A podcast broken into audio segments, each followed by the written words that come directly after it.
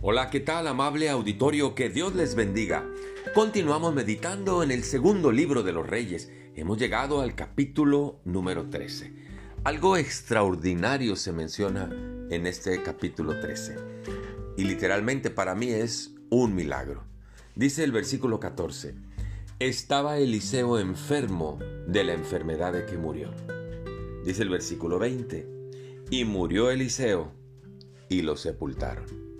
Dice el versículo 21 que aconteció que al sepultar unos a un hombre, habiendo ya pasado tiempo de esto, de la muerte de Eliseo, súbitamente vieron que una banda armada venía hacia ellos.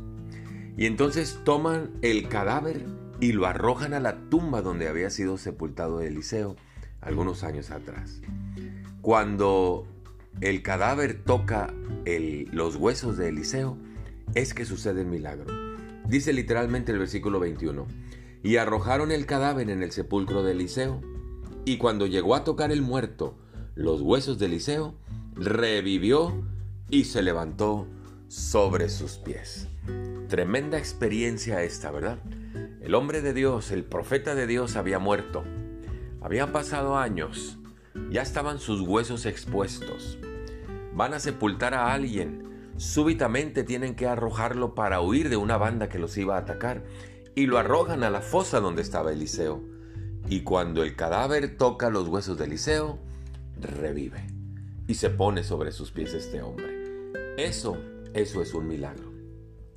El Nuevo Testamento narra que Jesús con cinco panes y dos peces dio de comer a una multitud de más de seis mil personas.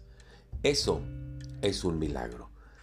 Pero el milagro más grandioso que podemos ver usted y yo es que cuando nosotros reconocemos a Jesús como nuestro Señor y Salvador, cuando le pedimos perdón por nuestro pecado y le decimos gracias por haber pagado el precio de mi pecado en la cruz, entonces dice la palabra de Dios que sucede un milagro en nuestras vidas.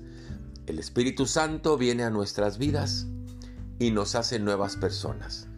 Dice la Escritura, de modo que si alguno está en Cristo, nueva criatura es.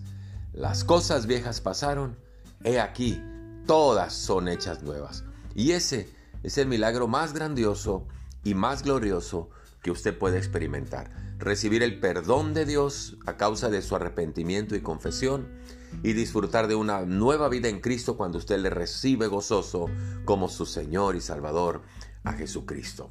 Entonces sucede el milagro. Si usted ya tiene este milagro, disfrute el milagro de la nueva vida que le ofrece Jesucristo. Muchas gracias, que Dios le bendiga, hasta pronto.